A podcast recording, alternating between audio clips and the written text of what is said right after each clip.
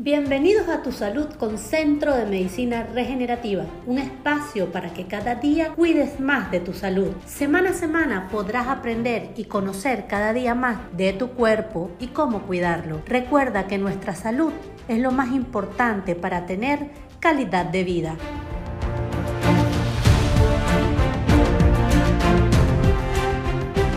Nuestro episodio de hoy se trata sobre los beneficios de la centella asiática, una planta sumamente conocida desde hace mucho tiempo atrás. Es una planta medicinal con diversos beneficios para la salud.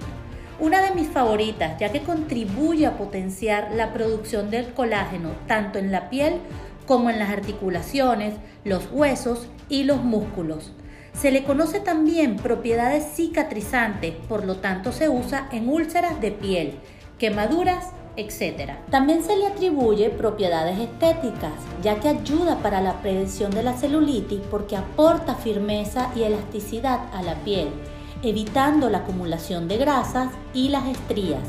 Tonifica las venas, previniendo la insuficiencia venosa, flebitis, varices, etc. Incrementa los niveles de energía, ayudando así a disminuir la fatiga y debilidad física. También al ser un vasodilatador, ayuda al cerebro a potenciar la memoria y la capacidad de concentración. Tiene propiedades sedantes y ansiolíticas, ayudando a mejorar los niveles de estrés. Es una planta diurética y desintoxicante. Mejora la circulación linfática. Ayuda a eliminar toxinas por la orina. Por lo tanto, previene las impurezas de la piel sobrepeso por exceso de líquido y mejora la circulación linfática. Así que al tener tantos maravillosos beneficios es una planta altamente recomendada. Una de mis favoritas, sobre todo cuando tengo retención de líquido y voy a la playa o he dejado de consumir agua o he consumido algún tipo de comida que tenga un poco más de condimentos y sal, es maravillosa.